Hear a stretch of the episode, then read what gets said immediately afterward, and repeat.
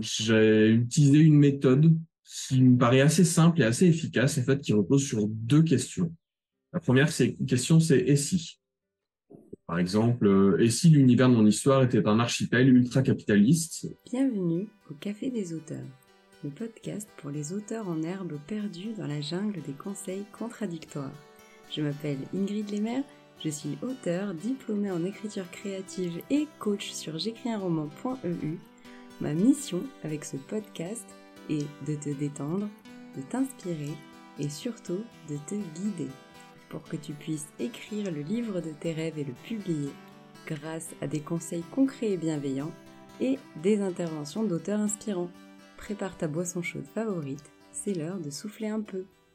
Hello collègues écrivains et bienvenue dans cet épisode du Café des auteurs où je reçois Thomas Veil, un auteur l'imaginaire, avec qui j'avais très envie de discuter de création d'univers, parce que c'est un membre de J'écris un roman qui a publié en maison d'édition son roman Les eaux du temps, il t'en parlera mieux que moi, et dans lequel bah, l'univers est particulièrement fourni et original, et j'ai voulu en profiter pour discuter avec lui eh de comment créer un univers qui fonctionne bien, euh, quel qu'il soit.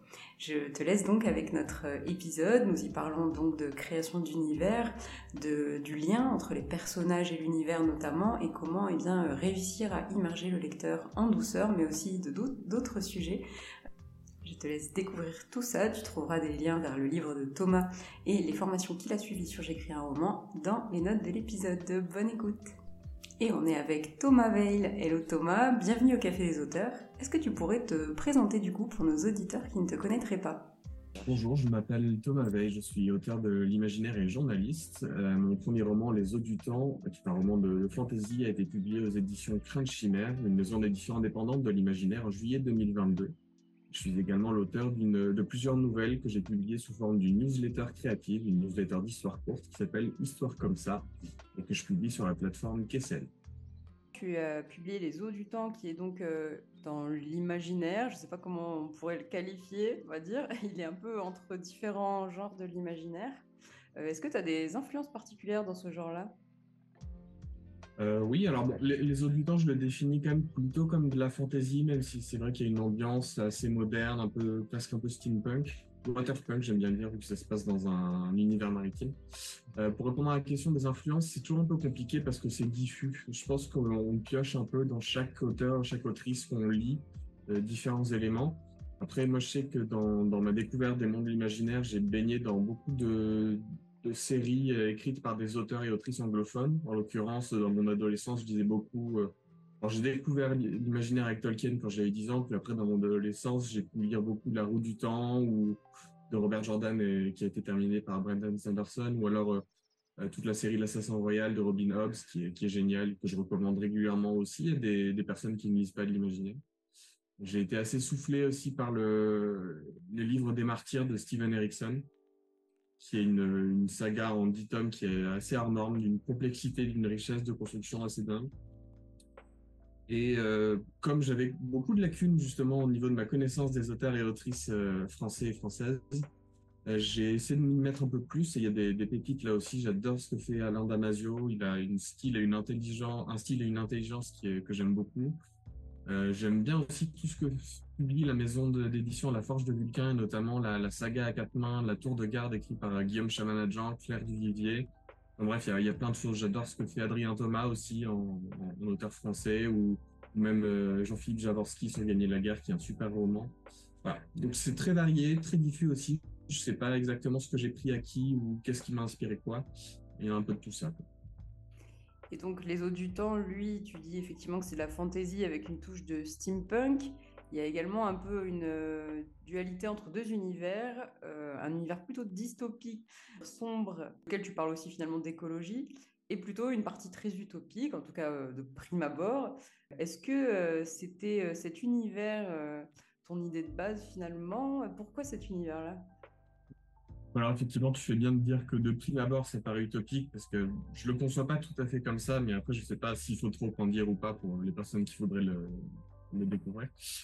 L'histoire de ce roman, c'est un peu un défi que je me suis lancé à moi-même, à un moment où j'étais dans un, une situation de rupture professionnelle, on va dire.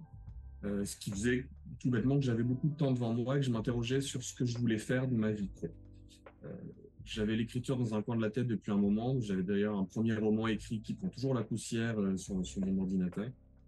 Euh, du coup, je flirtais un peu avec cette idée-là. Et puis un ami m'a parlé d'un concours d'écriture, premier roman, dont le délai était, euh, qu'il y avait une deadline quatre, quatre mois plus tard. Donc c'est très court. Surtout que le premier roman, je l'avais écrit sur plusieurs années. Donc c'est pas comme si, euh, voilà.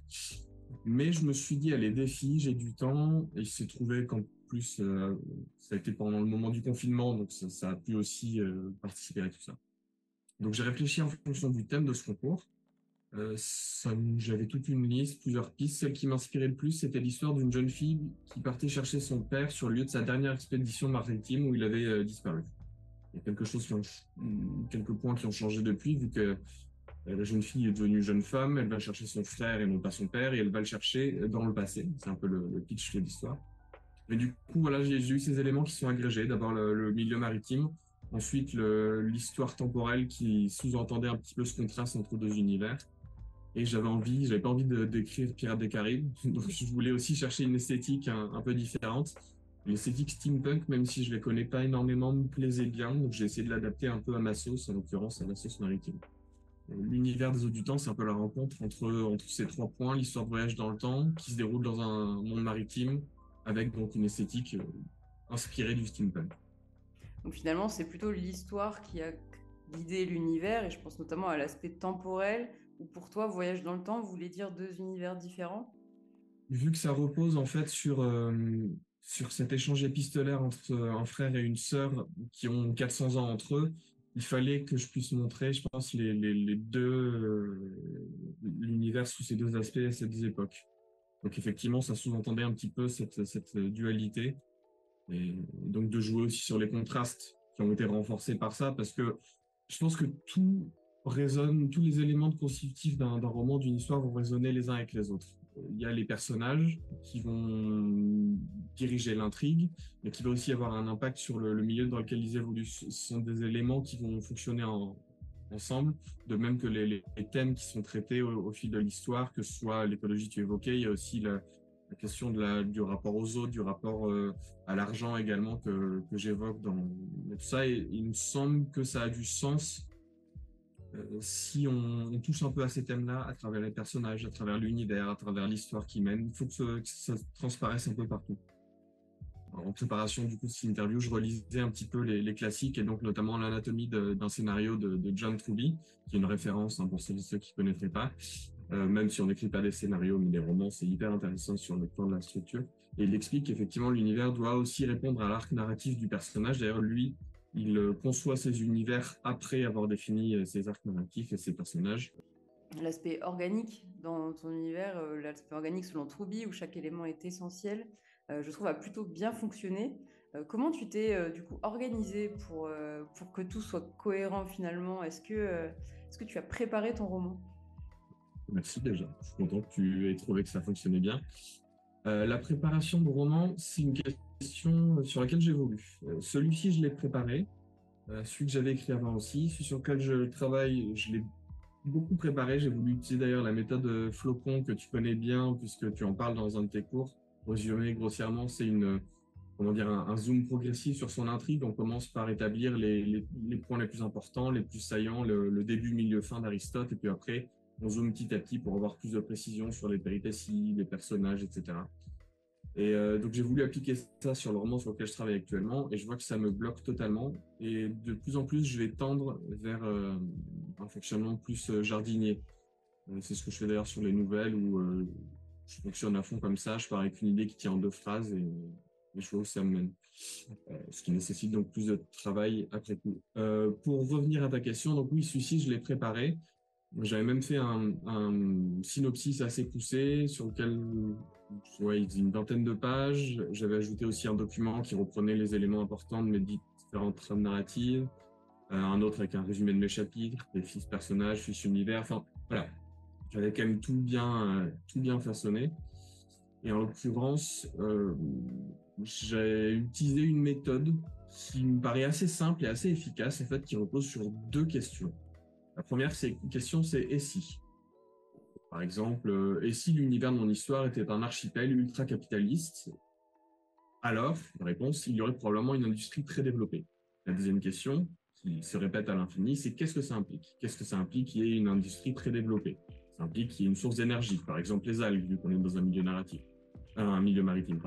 Qu'est-ce que ça implique qu'il y ait une culture intensive cette source d'énergie et donc peut-être des fermes sous-marines? Qu'est-ce que ça implique de la pollution ait d'autres usages faits de cette ressource devenue abondante euh, Par exemple, les gens fument des algues dans l'hiver ou ils en ont fait de l'alcool, etc. Euh, voilà. Qu'est-ce que ça implique aussi qu'il y ait une société ultra-capitaliste, que la quête du profit prime, qu'il y ait de la corruption? Et c'est là où on voit que ça peut s'imbriquer avec l'histoire, parce que par exemple, le, ce principe-là m'a donné l'idée d'une scène d'action qui se passe au début de, de mon roman, qui permet de, euh, de, rajouter un peu du peps à ce début-là. Vu que dans le premier chapitre, Tara, mon héroïne, euh, qui part à l'aventure donc pour essayer de retrouver son frère perdu dans le temps, surprend un deal de drogue avec un flic véreux. Du point de vue de l'histoire, c'est intéressant parce que ça apporte des péripéties. Du point de vue du personnage, ça fonctionne, il me semble, puisque ça permet de confronter Tara, qui a toujours été surprotégée, au vrai monde, celui de la drogue, de l'argent justement. Et du point de vue de l'univers, c'est cohérent puisque ça rentre dans, toute cette logique d'univers ultra-capitaliste. Donc ça marche un peu sur tous les, plans. Puis après, sur la préparation, il y avait, on l'évoquait tout à l'heure, la question du contraste euh, qui me paraissait euh, nécessaire entre l'époque du passé et l'époque euh, moderne, qui est donc assez sombre. pourquoi le contraste était important? Parce que, ben, comment dire, le frère aussi, son histoire, je la décris dans, dans le livre, en l'occurrence à travers donc, cette relation épistolaire, à travers des lettres.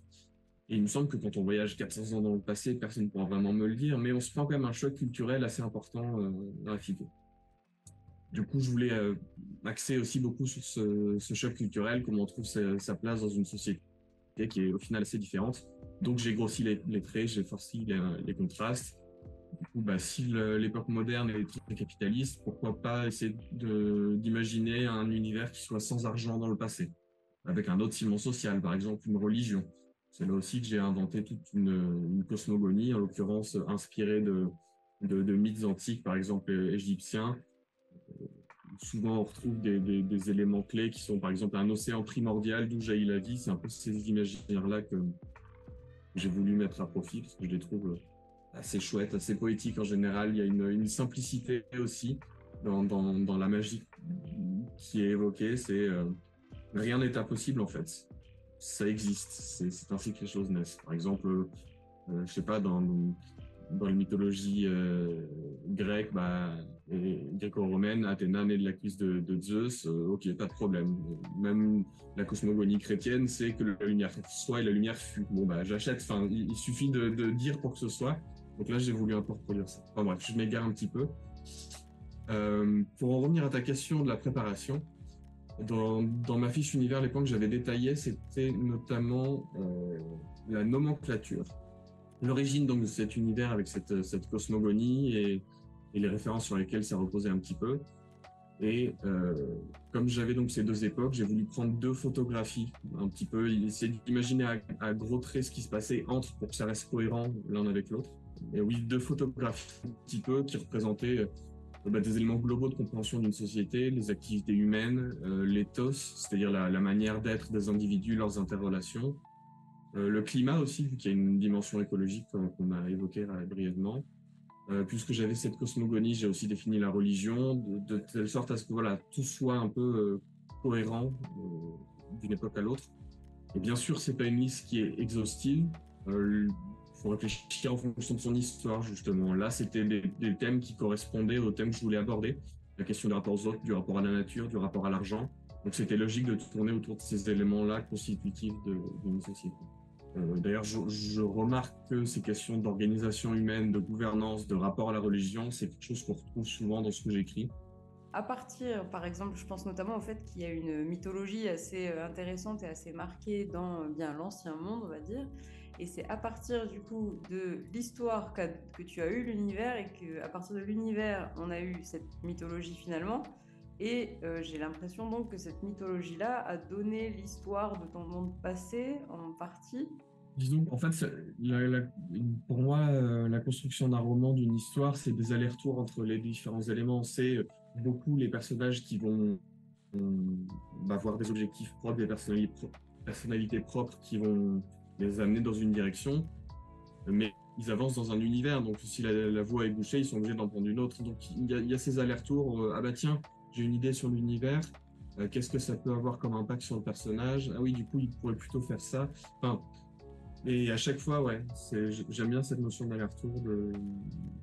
Chaque porte d'entrée dans le roman va permettre de rejoindre les autres, ça va se nourrir euh, les, points entre eux. Euh, je trouve ça intéressant de voir que euh, on peut euh, préparer l'univers et l'histoire en même temps. Et typiquement, donc on, en a parlé tout à l'heure du côté organique où c'est encore mieux si on arrive à lier univers, intrigue et je pense histoire, l'histoire avec un grand H, l'histoire de ton univers. Est-ce que ça a également été quelque chose sur lequel tu as travaillé ben, pendant l'écriture justement, ou est-ce que c'était euh, par exemple au niveau des corrections qu'on peut euh, s'assurer eh du lien entre ces différentes parties. Comme je l'expliquais tout à l'heure, j'ai eu une construction d'écriture de roman assez rapide, ce qui fait que j'ai au final passé assez peu de temps sur la correction de ce, bouquin-là. de mémoire, j'ai travaillé dans sa première version, en tout cas celle que j'ai soumise au concours, pendant 15 jours sur la correction. Tout le reste, avait été passé sur, sur l'élaboration de, de l'histoire et son écriture. Très rapide. Après, je suis revenu évidemment euh, dessus pour, euh, pour améliorer ma correction orthographique notamment, pour euh, réécrire certains passages, mais au final, j'ai peu changé de choses en profondeur. Donc, je dirais que c'est plutôt lors de l'écriture que je me suis assuré de la cohérence, parce qu'en fait, il y, a des questions qui émergeaient d'elles-mêmes. par exemple, pour s'assurer de, la, vraisemblance des, des idées qu'on a, il faut même vérifier qu'il y a un ancrage dans la réalité. J'évoquais tout à l'heure le, deal de drogue. Bon, bah, cette drogue, c'est quelque chose qui existe vraiment, pas sous forme de drogue en l'occurrence, j'ai grossi un peu le trait, mais euh, ça s'appelle euh, Colerpa taxifolia, qui est le vrai nom d'une espèce d'algue, euh, qui est mangée par un vrai poisson, un des qui soit végétarien dans la Méditerranée. Et ce qui fait que j'avais repéré ça dans une espèce de, de fait divers, un peu, un peu blague, euh, qui racontait que des touristes avaient eu des petites hallucinations après avoir mangé un poisson qui se nourrissait de cette algue. Bon, bah, euh, la vraisemblance de, cette drogue-là fait qu'en fait, ça existe vraiment. Mais euh, la question se pose un peu surtout. Par exemple, dans, cet univers moderne qui est assez sombre, il y a des pluies acides.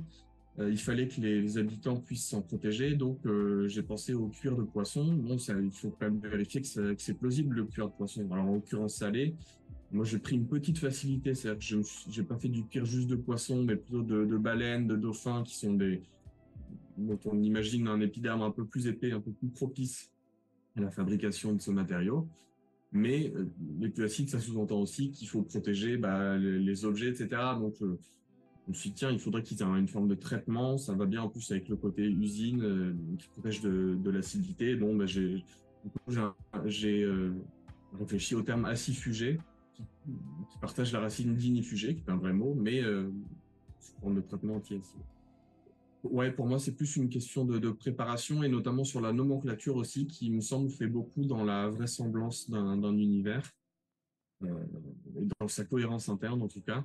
Moi, j'ai essayé d'avoir deux points en ligne de mire quand je, travaillais sur le nom des, objets, des choses, des lieux. C'était donc cet univers maritime et l'ambiance un peu grecque que je voulais euh, donner au lieu.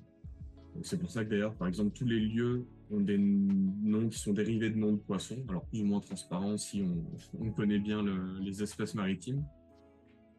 Euh, la ville même où atterrit le, frère dans le passé s'appelle Ictopolis, qui euh, étymologiquement veut littéralement dire la ville du poisson. Et j'essaie de, de, me reposer un petit peu sur le que certaines représentations de civilisation peuvent avoir dans l'imaginaire collectif. Au final, on a tous une notion de ce que c'est que, la Grèce antique. Et le fait de, donner des, noms qui l'évoquent, ça peut, il me semble, participer à dépeindre cette ambiance, à, projeter les gens dans, un, cet, imaginaire. Pardon. Ou au pire, ça permet en tout cas d'avoir une cohérence interne dans, la manière dont les choses, les gens sont nommés je partage aussi euh, cette euh, façon de voir un peu bah, les langages, les noms euh, comme un super moyen bah, de, remettre des ingrédients de notre univers et de les reformuler. Pour ce côté un peu ambiance grecque, je dirais, c'est une ambiance qui fonctionne très bien. On a l'impression que tu as passé du temps. Est-ce que c'est juste parce que tu as bien travaillé ton univers? Écoute, je vais répondre oui, parce que je suis là pour ça. Non, euh, j'ai eu la chance de pouvoir faire un voyage en Grèce quand j'étais adolescent, euh, donc j'y ai déjà mis les pieds, mais une fois, c'était il y a longtemps, donc je ne sais pas à quel point ça a joué. Euh, mais de fait, c'est vrai que quand je représentais l'univers, j'avais quand même un petit peu ces paysages-là en tête. éventuellement, je prenais des photos justement pour raviver les, souvenirs, donc ça jouait un peu. et ouais, c'est de la c'est de la préparation. Après, en fait, j'ai pas lu 150 bouquins sur la Grèce pour voir exactement comment je pouvais suggérer ça. Des fois, il y a des choses qui émergent au cours de l'écriture qui font qu'on va faire des recherches sur des points très précis. Par exemple, j'ai jamais fait non plus de navigation à part un stage de catamaran quand j'avais 10 euh, ans. Et euh, pourtant, j'ai des scènes où l'un de mes personnages, Veralis, se retrouve euh, sur un voilier au cœur d'une tempête. Euh, sauf que elle, elle est euh, navigatrice accomplie, donc il fallait qu'elle puisse être en mesure de, réagir euh, intelligemment face à la tempête, ce que je ne savais pas faire. Donc là, j'ai fait des recherches très spécifiques sur comment on gère son voilier quand on est en tempête. C'est pas évident d'ailleurs, parce que la plupart des conseils, c'est ne sortez pas quand il fait mauvais temps. Je dis, oui, d'accord, merci pour ça, mais une fois que c'est fait. Puis après, j'ai même fait vérifier ces passages-là par quelqu'un qui avait une expérience de la navigation pour, pour être sûr que ce soit bien cohérent et grand bien on a pris parce qu'il m'a dit ah, faudrait peut-être amender deux trois choses que tu as écrites. Donc euh, si vous pouvez le faire, si tes lecteurs, tes auditeurs, tes auditrices peuvent faire ça, ont des personnes compétentes dans des domaines qui sollicitent dans leur histoire, bah, autant leur demander, c'est encore ce qu'il y a de mieux. Alors après, je parlais d'aller en Grèce. Effectivement, euh, je trouve aussi personnellement que si on peut se rendre dans les lieux euh, c'est mieux parce qu'on pourra aussi s'imprégner de toute l'ambiance, des choses qu'on ne voit pas, par exemple en regardant sur Google Maps et Google Images, comme on pourrait le faire pour certains lieux. Cela dit, c'est effectivement pas une obligation. La preuve, c'est ton autre euh, univers, celui qui est plus euh, steampunk et actuel, où je suppose que tu n'as pas voyagé. Et pourtant, il est tout aussi réaliste. Euh, ça m'évoque notamment ce que tu disais avec le comment tu as procédé en te disant euh, comment je vais construire cet univers, bah, il sera capitaliste, etc. Et donc on pourrait avoir une, utilisation des algues à toutes les sauces. Euh, je trouve que cette partie-là fonctionne extrêmement bien pour son réalisme finalement, puis aussi effectivement ce côté les, les, humains profiteront un peu de tout ce qu'ils peuvent, donc on va imaginer des déclinaisons infinies, bah, typiquement des algues. Ce côté réaliste-là, c'était un souhait de départ ou est-ce que c'est des choses qui, sont venues petit à petit? Encore une fois, merci. Je suis content que, tu trouves que ça fonctionne. Il me semble que la vraisemblance, c'est une qualité des bouquins que j'apprécie. En tout cas, c'est une qualité vers laquelle j'essaie de tendre. Et du coup, qui dit vraisemblance dit réalisme. C'est-à-dire, euh, on peut inventer des nouvelles règles, mais il faut que ça reste cohérent, il faut que ça reste plausible. Euh, que ça réponde à, d'autres règles plus importantes. Par exemple, bah, les règles de la physique, de la gravité, etc., restent les mêmes dans mon univers. Donc ça donne un cadre quand même qui est familier aux, lecteurs et aux lectrices. Et là-dedans, après, on change certains points. Bah, effectivement, vu que c'était une... Euh, toute l'action se passe dans un archipel, je me suis dit que les ressources maritimes étaient plus importantes que les autres. Du reste, euh, dans, dans le mythe que j'évoquais tout à l'heure, dans le mythe créateur, il n'est jamais question d'animaux terrestres, donc il n'y a que des animaux marins. Donc forcément, bah, c'est des nouvelles règles du jeu.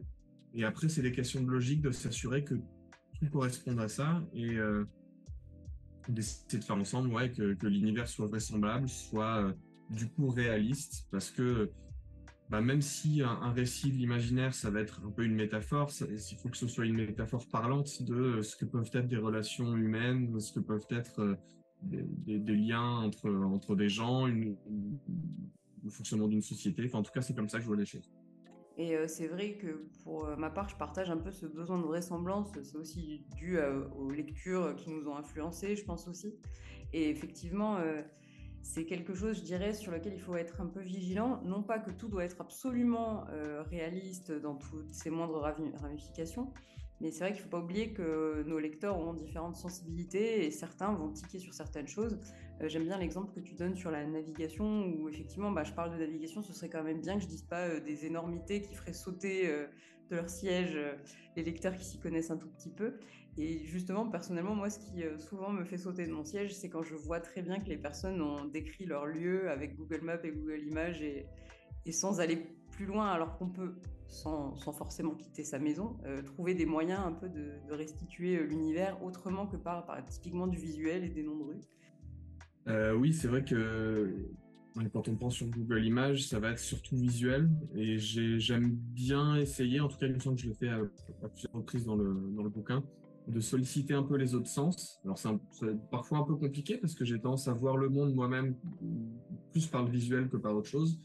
Mais je me souviens d'une scène notamment où ben, j'essaie de, décrire un petit peu la texture du bois sous le doigt de, mon personnage, le, bruit des clapotis des vagues, les odeurs de, pain un peu parasol, euh, comme on peut trouver au final en, Grèce. Et il me semble que ça peut, euh, ça peut participer à l'immersion et à, rendre un, lieu vivant aux yeux du lecteur ou de la lectrice. C'est ce que j'essaie de faire avec cet artifice-là et, et qui permet de ne pas juste se reposer sur des photos de cartes postales, mais voilà, Euh, dans ton univers, il y a un personnage haut en couleur qui s'appelle Alessio, qui, euh, je, pense, euh, a plu à tes lecteurs, je dirais.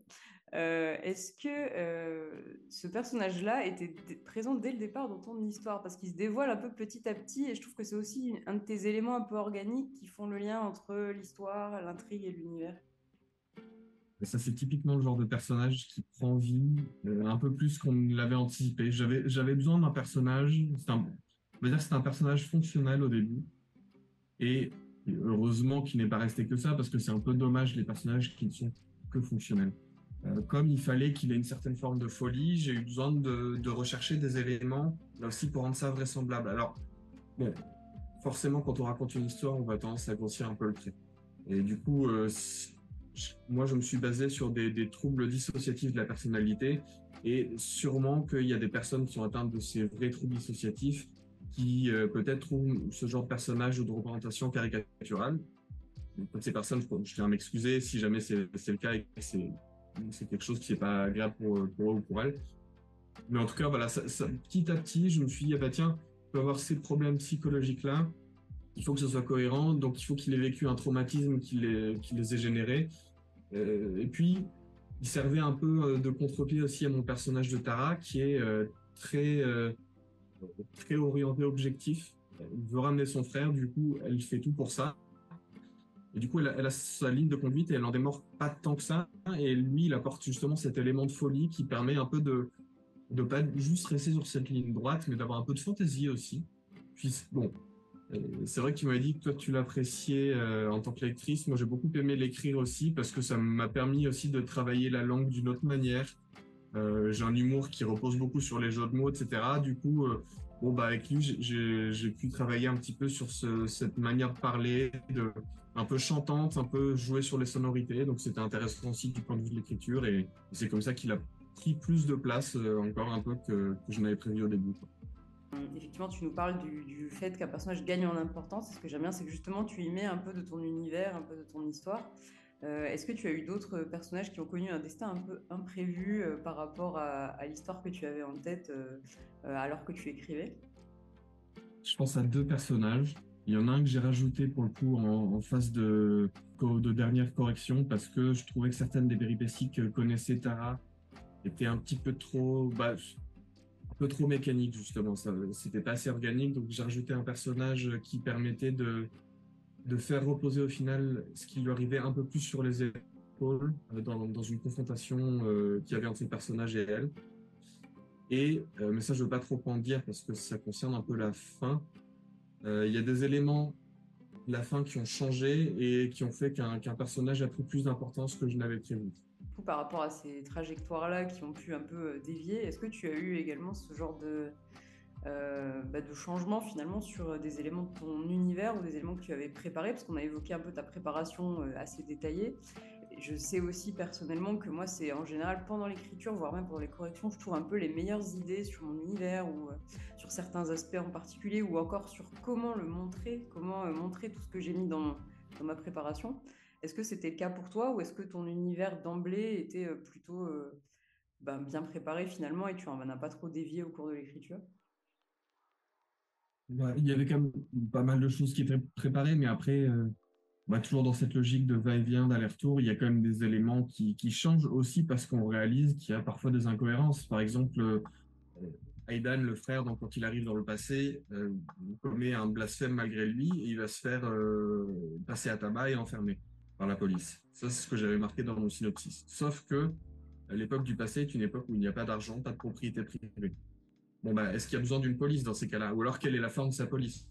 Donc là, quand on arrive à ce genre d'accro, quand on est en train d'écrire, on se dit, mince, est-ce que tout ce que j'ai écrit ne tient absolument pas la route ou est-ce que j'ai trouvé une solution? Heureusement, j'ai pu trouver une solution, mais du coup, oui, au fil de l'écriture, il y a ce genre de questions qui vont, qui vont émerger, qui vont se poser euh, et auxquelles il faut trouver une réponse. Après, oui, euh, aussi en réécriture, il y a des, petits ajustements qui, vont apparaître, mais pour le coup, je pense que j'ai moins de travail de relecture de réécriture sur ce texte-là que je ferai sur d'autres euh, travaux. Je suis plutôt resté sur une vision que j'avais dès le départ. Et ça, justement, dans, ma question, je parlais des scènes qui vont montrer au mieux notre univers. Pour le coup, c'est quelque chose qui fonctionne plutôt bien chez toi. On a déjà parlé un peu de ta, scène du début du roman, qui permet de voir, entre euh, un dealer, etc., et euh, qui permet d'aborder en une toute petite scène, finalement, euh, la corruption, le fonctionnement, le côté en marge du système, etc c'est assez difficile quand on est un auteur en herbe de trouver ce genre de scène qui marche bien ou qui va nous permettre de donner plein d'informations, etc. Est-ce que pour toi c'était une difficulté? J'avais par moment un problème de respecter cette règle du show don't tell que les personnes qui écrivent connaissent peut-être. Show don't tell, c'est-à-dire montrer, ne pas dire. C'est-à-dire plutôt que, que décrire bah, tel personnage était enragé, il faut plutôt le décrire cassant des assiettes ça montre la colère tout aussi bien et c'est un peu plus vivant. Bon, euh, bref, c'est un petit exemple, mais il me semble qu'à plusieurs moments, et c'est notamment des points que m'a fait retravailler mon éditrice, euh, j'étais pas tout à fait euh, assez dans le show, j'étais un peu trop dans le tel justement. Et euh, pour ce qui est justement de la description de, l'univers, c'est vrai que ça peut être intéressant de, de, trouver une manière de, montrer, et c'est pas toujours évident effectivement. Moi, j'avais presque une crainte en fait avec ce début de roman où je commence direct dans l'action, c'est de, sauter des étapes, qui est pas assez ce côté, cette opposition entre monde normal, monde de l'histoire, comme on les appelle. C'est-à-dire le, monde normal, c'est euh, c'est celui dans lequel évolue le personnage, et le, le monde de l'histoire, le monde du récit, c'est là où il va être propulsé et va suivre son, son intrigue.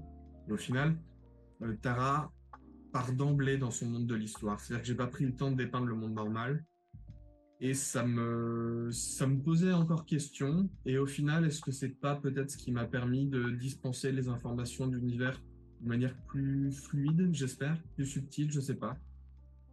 C'est vrai que tu es aussi aidé par le fait que c'est un récit un peu d'aventure où du coup on suit une personnage qui explore bah, plein de lieux, qui rencontre différents personnages, etc. Ce qui peut être un bon moyen aussi de justement se confronter petit à petit à des éléments. Et en plus, on avait une, personnage un peu protégée au début qui avait peut-être pas constaté euh, ce côté drogue, euh, etc. Euh, et ça peut peut-être aider aussi ce côté un peu découverte avec des guillemets en fait, j'ai trois personnages point de vue et à chaque fois, je, m'appuie un peu sur le même ressort, c'est-à-dire c'est un, personnage étranger qui va arriver dans un nouveau milieu.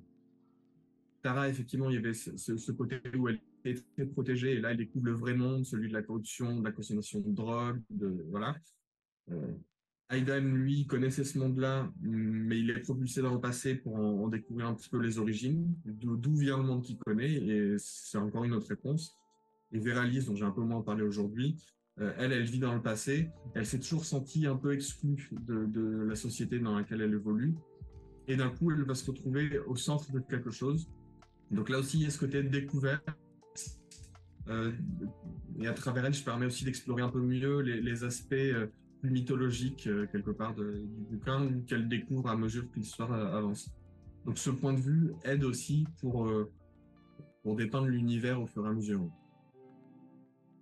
c'est vrai que ça, aide beaucoup et surtout euh, effectivement euh, moi je pense au, point de vue d'Aidan où on a vraiment un personnage qui non seulement connaît son monde à lui et peut donner des informations et en plus on découvre un autre et fait un peu la comparaison euh, et écrit des lettres à sa sœur pour lui décrire non mais tu te rends compte il y a ça et c'était ça marchait super bien en tout cas sur moi de voir un peu le côté émerveillement aussi sur certains aspects alors que pour nous ils semblaient assez normaux là, j'ai essayé de jouer sur un, un procédé narratif qui s'appelle l'ironie dramatique. C'est-à-dire, euh, l'ironie dramatique, c'est le personnage, point de vue, ignore des choses que le lecteur ou la lectrice sait. Et du coup, ça, crée une tension ou alors une nouvelle forme d'appréciation, en tout cas des événements qui se passent. Par exemple, à un moment, il décrit effectivement du café, qui est quelque chose que je vois beaucoup quand j'écris. et euh, pour lui, c'est quelque chose d'absolument nouveau et incroyable, et c'est surtout incroyable qu'il puisse se le procurer aussi facilement, parce qu'à l'époque d'où il vient, bah, c'est quelque chose d'extrêmement luxueux, presque légendaire, parce que, bah, encore une fois, sur exploitation, euh, c'est pas des ressources qu'on trouve facilement. Mais bon, ça c'est un, exemple pour vraiment parler aux, personnes qui, me lisent, mais il y a aussi tout ce côté euh, découverte de, de, cette religion qu'ils connaissaient pas, où là pour le coup c'est pas l'ironie dramatique parce que c'est à travers ses yeux que je le fais aussi découvrir aux lecteurs et aux lectrices. Et son émerveillement et son incompréhension, ça peut être aussi euh, une manière pour les lecteurs et lectrices d'aborder ça. Et en même temps, on peut prendre du recul là-dessus parce que enfin, la religion prône vraiment un, vivre ensemble avec la nature. Euh, pas euh, on, prend, on se sert, c'est plutôt on prend et on rend, on, redonne à la nature.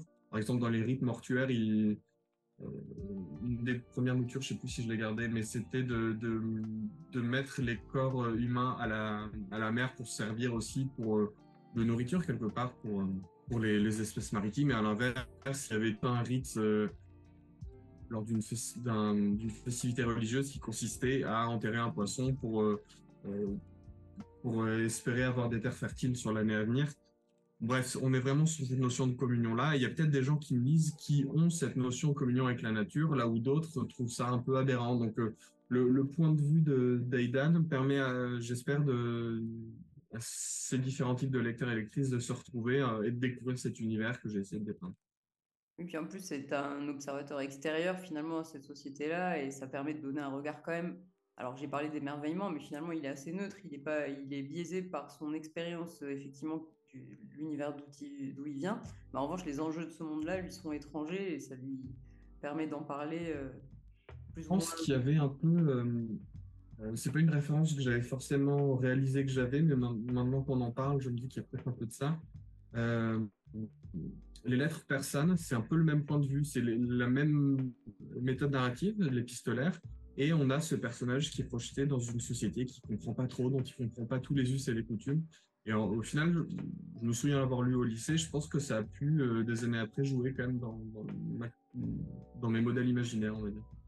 Oui, c'est vrai qu'en plus, euh, il y a un peu le côté étonnement. Euh, Mm. Euh, et, euh, et, il essaye d'expliquer avec ses mots à sa sœur, euh, peut-être de manière un peu erronée aussi.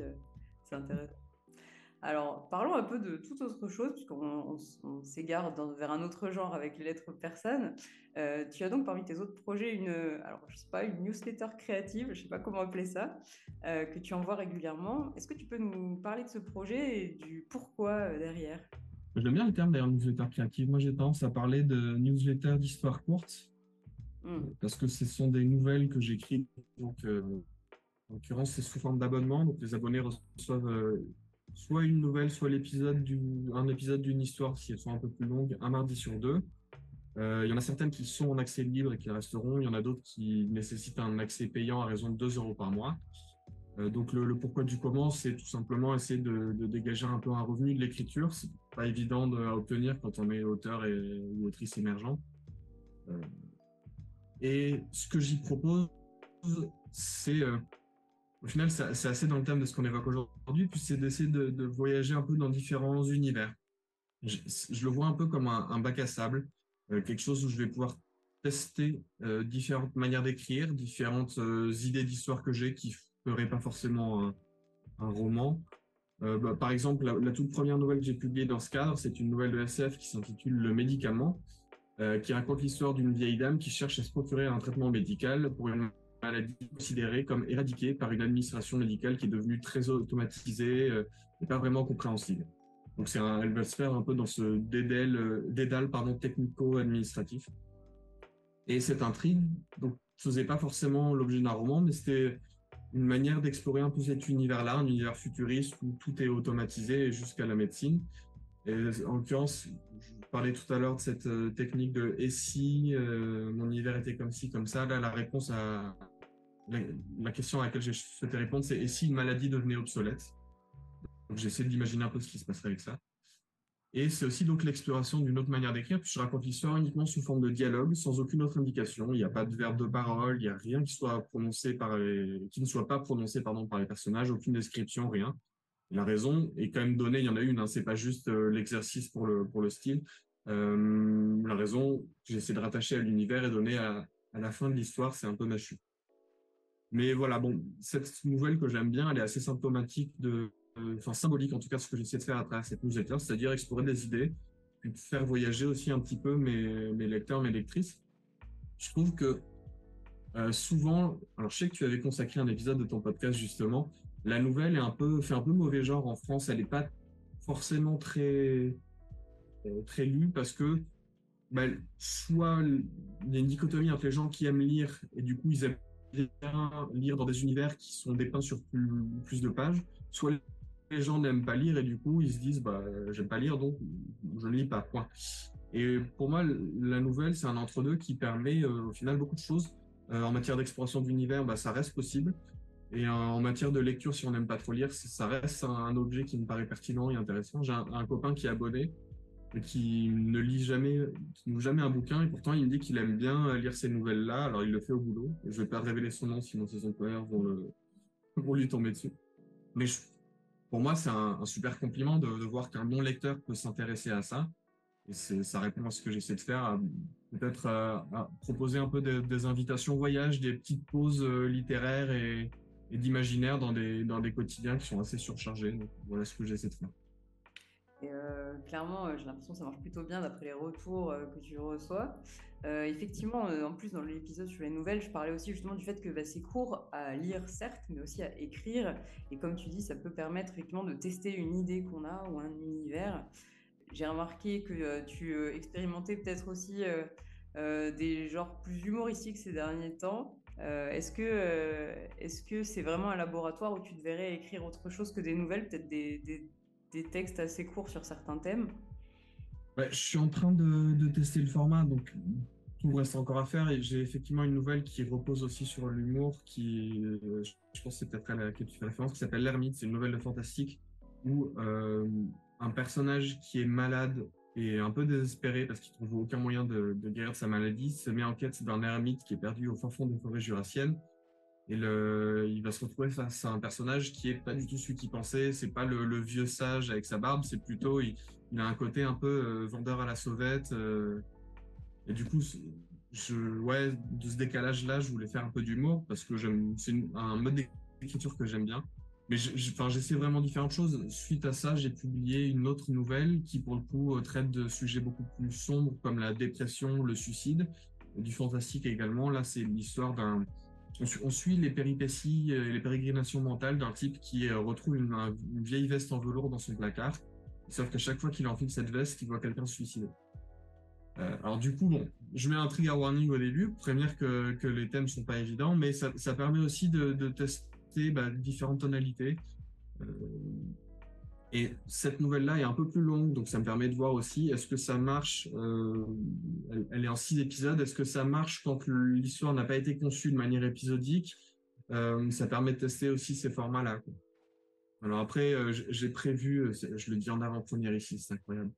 après, après cette nouvelle-là, j'ai prévu un autre, un autre type d'écriture. Je vais faire ce que j'appelle un peu paresseusement du write-up, c'est-à-dire comme du stand-up mais à l'écrit, où j'essaie de faire un sketch, mais qui n'aura jamais pour vertu d'être prononcé à l'oral, qui ne doit fonctionner, j'espère en tout cas qu'à l'écrit. Donc voilà, c'est encore, bah, je raconte des histoires là aussi, mais c'est encore une autre, une autre forme d'écriture que j'avais envie de tester pour, euh, bah ouais, toujours proposer des nouvelles choses à, mes abonnés essayer de, de, voir un peu ce qui fonctionne ou pas. Donc, je teste le, le format. Je sais que Kessel, la plateforme sur laquelle je, publie ça, euh, est une plateforme de newsletter. Il y a plein de choses super qui sont faites. Euh, en matière de fiction, notamment, il y a une, autrice qui s'appelle Charlotte Moreau, qui, elle, publie son roman entièrement là-dessus. Elle fait à raison d'un chapitre par mois, je crois, euh, sur abonnement. Elle, avance dans son roman. Donc, ce côté un peu défrichage m'intéresse et il me semble que la newsletter s'y prête bien parce que c'est aussi un secteur qui est en, en hausse aujourd'hui en France. Il est déjà bien installé aux États-Unis et il y a des choses à faire. Alors après, euh, j'ai le sentiment dans ma communication, dans le retour qu'on me fait, que des fois les gens sont là, ah, une newsletter, je sais pas trop, encore des mails. En fait, c'est pas encore un mail, c'est une histoire. C'est, il se trouve que vous la recevez par mail, mais bon, bah, dans le courrier, vous recevez des factures, vous recevez des, cartes postales. C'est un peu, c'est un peu cette idée-là. Donc, j'espère que les gens vont pas s'arrêter sur le côté mail pour voir en fait la vraie proposition qu'il y a derrière. C'est vraiment de, bah, de, proposer à, mes abonnés de partir avec moi en voyage dans, dans une idée. justement, ça mettrait un peu d'oxygène dans la boîte mail, c'est pas si mal.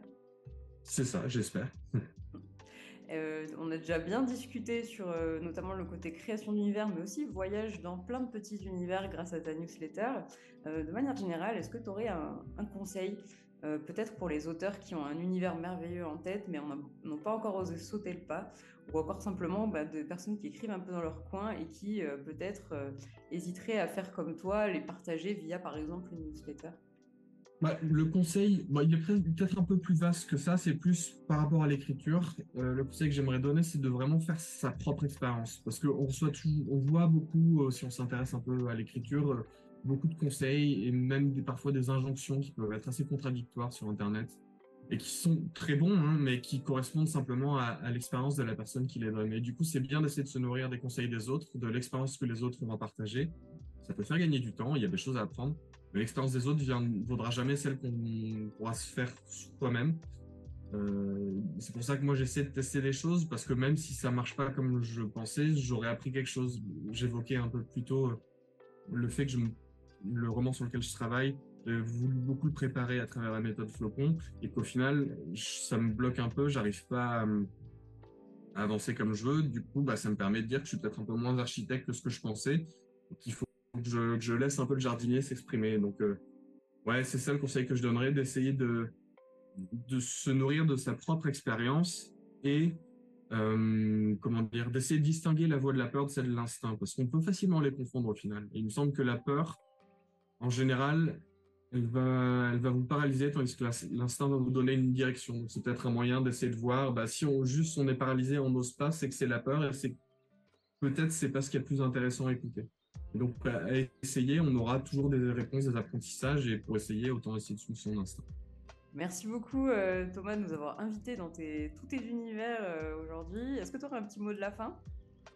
Bah non, je voulais simplement te remercier toi de m'avoir invité parce que ça, fait vraiment plaisir de, pouvoir parler de son travail euh, au micro. J'espère que été pertinent. Il y a, je parlais tout à l'heure de l'instinct, il y a aussi des choses que j'ai fait à l'instinct qui ont fonctionné. Donc vraiment, faites-vous confiance. Et puis après, il sera toujours temps, comme moi, de, de revoir ce que vous avez fait, de se dire en fait, ça c'est intelligent pour telle raison, et de le dire au micro d'Ingrid Lehner.